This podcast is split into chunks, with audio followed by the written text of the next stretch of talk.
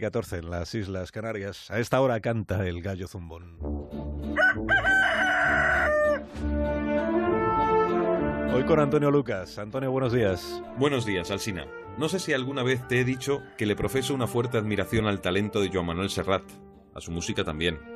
Hace unos días, el artista catalán envió un mensaje letal al gorigori independentista. Esto no se ha terminado, comentó. La feria continúa pero siguen mareando la perdiz y al final se van a marear ellos porque no acaban de reconocer dónde está la salida. Es lo que dijo Serrat, que como cientos de miles de catalanes dan por amortizado el pasacalles de Puigdemont y compañía. No es fácil ni posible mantener el entusiasmo alto durante meses.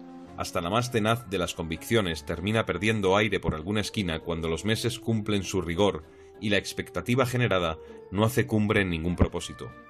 Mira si habremos llegado a la cota máxima de fatiga con esto de la independencia de Cataluña, que a esta misma hora de la mañana importa más la gira de Serrat que el próximo calentón de Puigdemont y su familia Monster. ¿Qué más da ya si la presidenta será la compañera Artadi o si en Cataluña habrá dos presidentes más o menos presidenciales? Eso se agota en un tuit. La lección más solvente de este galope tonto del independentismo es que al final no ha servido de nada la expedición y que podremos decir de ellos lo que el poeta José Hierro escribió en aquel soneto prodigioso que tituló Vida. Después de todo, todo ha sido nada, a pesar de que un día lo fue todo. Después de nada, o después de todo, supe que todo no era más que nada. Seguro que hoy lunes vuelven a pedir foco y micrófono para poner en marcha algunas de sus bobaditas de causa terminal.